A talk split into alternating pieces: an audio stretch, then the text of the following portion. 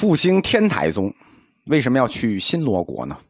啊，上一课中断在这儿，实际上不应该中断在这儿，因为我每二十分钟的课呢是三千五百字的稿子，但我有时候讲呢就超过了我自己的那个节奏控制，呃，就就断在不该断的地方了，呃，真爱嘛，对吧？能听到现在的同学都是真爱，真爱除了互相伤害之外呢，还得互相担待，所以同学们就担待一下，他偶尔他就会就就断到一个不该断的地方。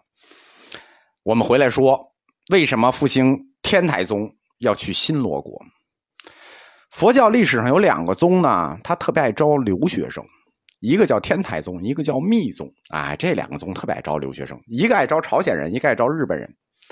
天台宗就是比较喜欢招朝鲜留学生的那个宗。天台宗，他们以《法华经》立宗，他们的经典呢叫天台三大部。我们讲过，《法华玄义》《法华文具》《摩诃止观》，这叫天台三大部。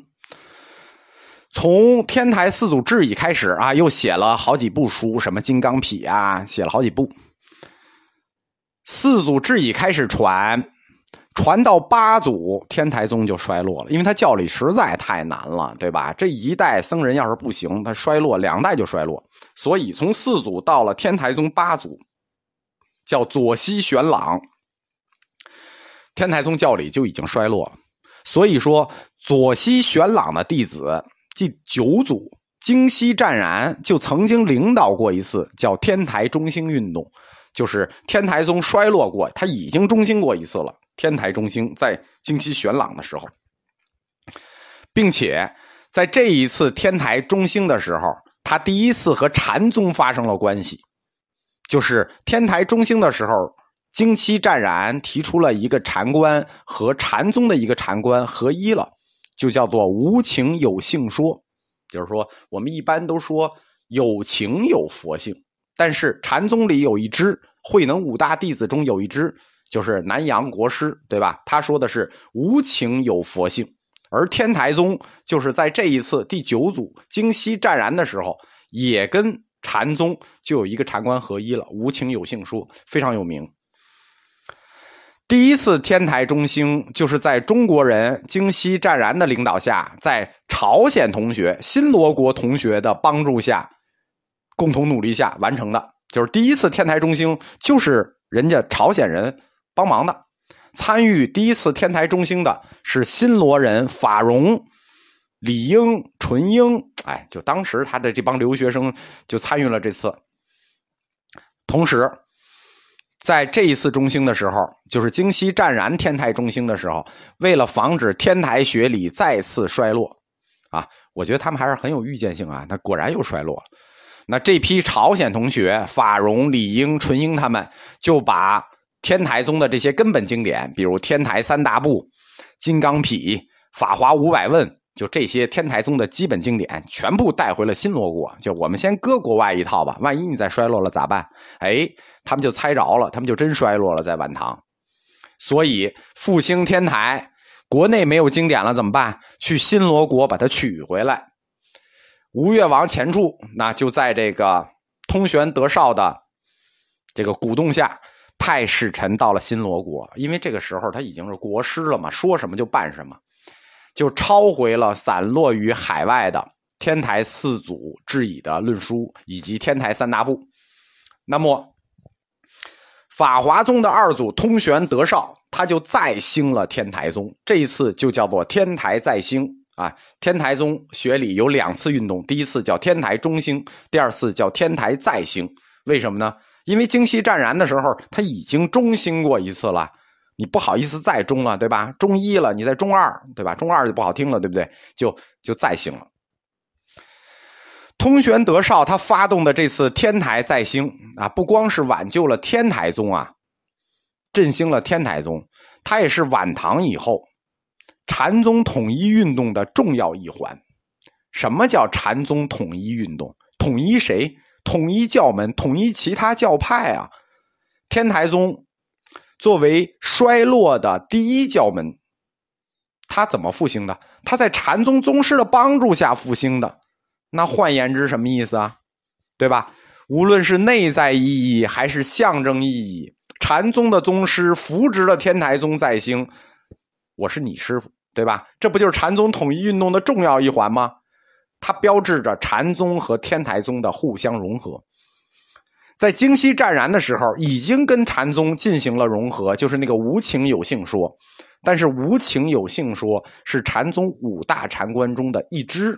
那这一次在通玄德绍的这个发动下，他是法眼宗啊，对吧？那就是正脉啊，那这就这个融合就就教理上就说的很顺了。天台宗我们在佛教里称之为教门。天台、华严，我们都叫教门；禅宗在佛教里，我们称之为禅门或者宗门。宗门不叫教门啊，禅门才叫宗门。教门就是教门，禅门叫宗门。这样就是教门和禅门的融合。在佛教史里呢，这就是禅教融合的一个标志性时间，就是天台再兴。一说禅教融合，因为后期还有什么？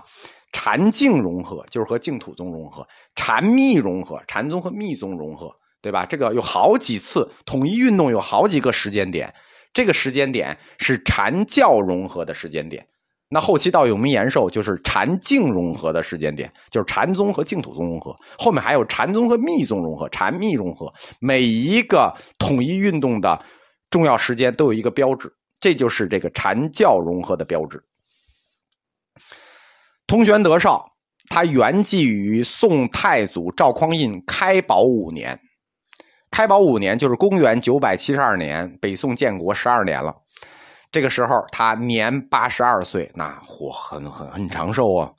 所以，对对对，这个威望很高啊。这个年高德少啊，皇帝让大僧正赞宁为他书写塔名。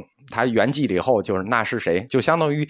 呃，和尚里最高官吧，大僧正赞宁为他书写塔名，塔名是这么说的：师啊，师就是同玄德照啊，师大兴玄沙法道，就是大兴玄沙山玄沙师辈的法旨。大兴玄沙法道，皈依者众，数数游经。什么叫数数游经？哎，就是那个易经算术啊，游经，没有言者无不符合。就是说，说什么就算什么，就是预言没有言者无不符合，因有先见之明著称于世。就是说，他已经就在当时就已经有很大的名气了，就是有预言家的名声，对吧？所以他是真预言家。他当时说的是“他日为吴越国主，勿相忘”，这话不是蒙的，是他就是预言的，那不是蒙的。师传法百许人，兴建智扯道场数十所。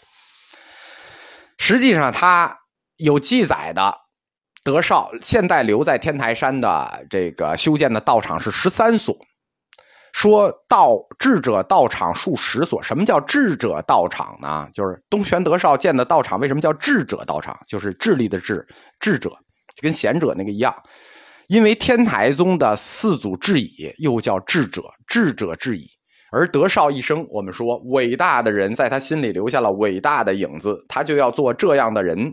他一生都是以天台宗四祖自比，对吧？所以复兴天台嘛，就是根据僧史这个通玄德绍，这个通玄通玄机，就是这个号就是这么来的，对吧？没有言者无不符合，数数游经，这不是通玄吗？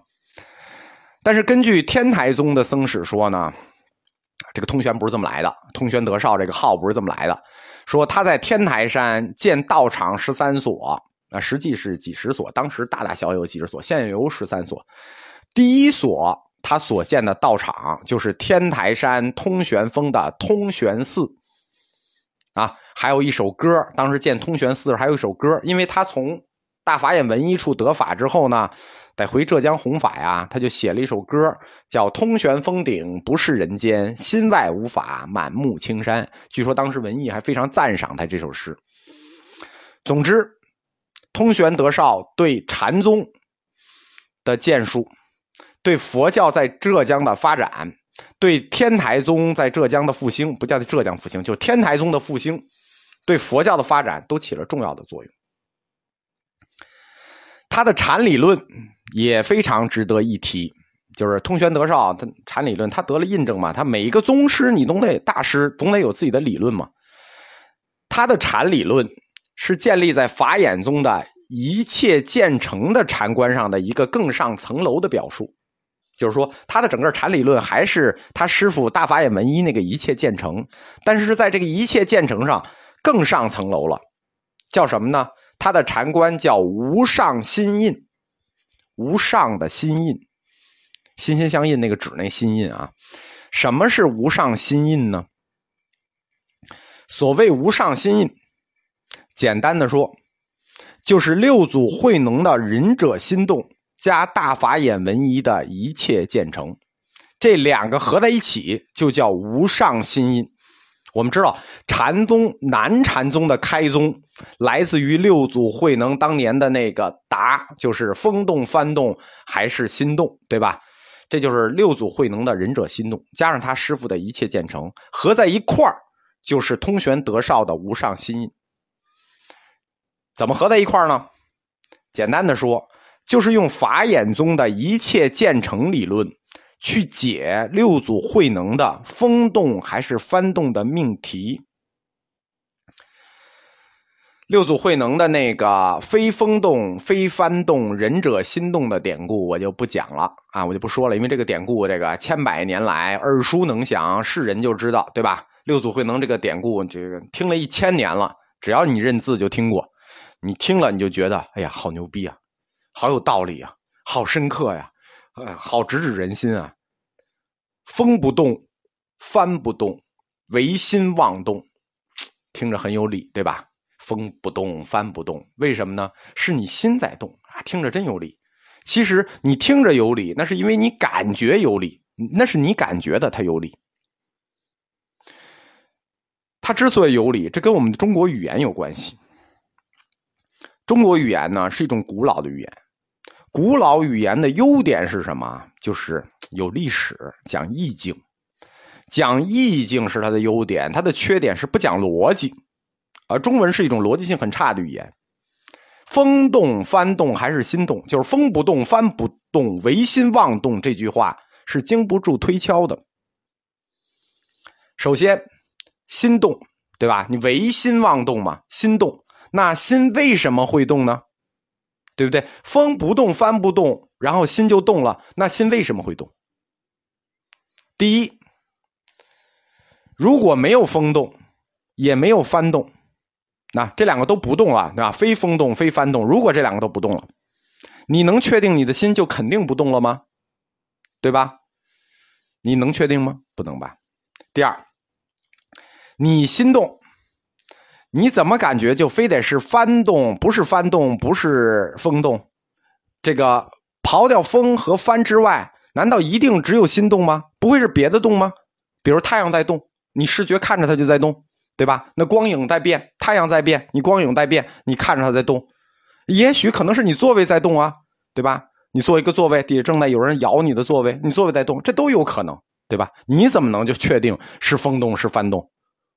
第三，非风动非幡动，仁者心动。那我们倒过来说这句话，仁者心动。那么如果你没有心动了，是不是风就不动了，幡就不动了？因为你不心动，你心不不妄造，风也不动，帆就不动了。什么意思呢？就是说你心不动了，哪怕你现在就死了，没有心了，那那个风和帆它就不动了吗？换言之，没有你的主观认识，这个客观世界就不在了吗？你真以为你闭上眼睛，这个世界上就没有了吗？对吧？通过主观认识，就真的能否定客观世界的存在吗？这就是。我们说，非风动，非翻动，仁者心动，经不住细推敲的原因，对吧？即使六祖慧能大师，你也顶不住我这一顿乱刀扎，对吧？而且这种扎法还不是说乱拳打死老师傅，我们这是散打对传统武术，打的你还真不好还手。其实，关于慧能的这个唯心妄动这个寄语啊。在古代佛教这个易学里就有讨论，慧能的这个寄语叫做“古圣慈悲门”，就对这个整个典故有一个专门的叫法，叫“古圣慈悲门”。关于非风动、非幡动、唯心妄动，叫做“古圣慈悲门”这个典故。教内一直对这个“古圣慈悲门”有争议，啊，提出来很多，就是刚才我讲的，但是他们都抽象成这个文言了。比如说“不波风帆，风帆易动”，对吧？比如说“非风帆动，应须妙会”。风帆动处是什么？这个都是当时问的很多问题，就是说，不是说慧能说了，大家就觉得好好完了就没争议。当时也有人想说这事儿没你说这么简单。这个仁者心动啊，这个命题啊，实际跟佛教义学讨论的很多问题，它的本质是一样的，就是说看着形式不一样，本质一样。比如说。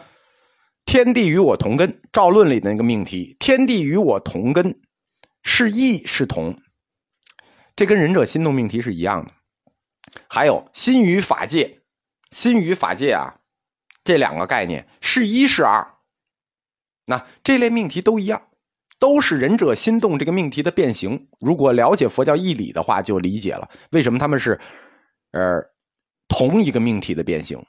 因为他们都是在承认心与境为二的前提下发生的问题，就是之所以会有这种设问，是因为心与境他们认为是两个，这是前提所在，所以才会有这一个问。你把心的反应，就是心动的反应、心的印象和外在的风动和翻动割裂成两个部分来看了。你割裂成两个部分，所以你才会有这个问题：是外面的风动，还是你心里在动？是因为你把它割开了。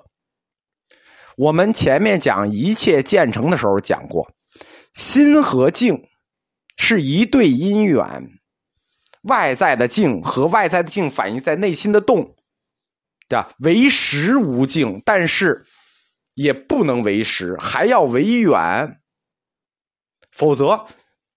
因缘只有一边，对吧？境和心一对因缘，你只看到心的造作了，那因缘你只在一边找答案，一边问问题，这怎么对呢？对吧？那另一边你不管了是吗？如果在法眼宗这个一切建成的理论指导下，一切因缘生，心境也是因缘生，那就不能分开谈。什么叫不能分开谈？风动、翻动。心也因此而动，这三者是合合的，不是叫三者，这两者就是心呃风动翻动是外境在动，心动是内心在动，这二者心与境、心识与外境是一对因缘，是一切建成的，他就不能分开问是到底外面在动还是你心在动，对吧？也不能说是外面动，而是外面不动是你心动，怎么回答都不对，为什么？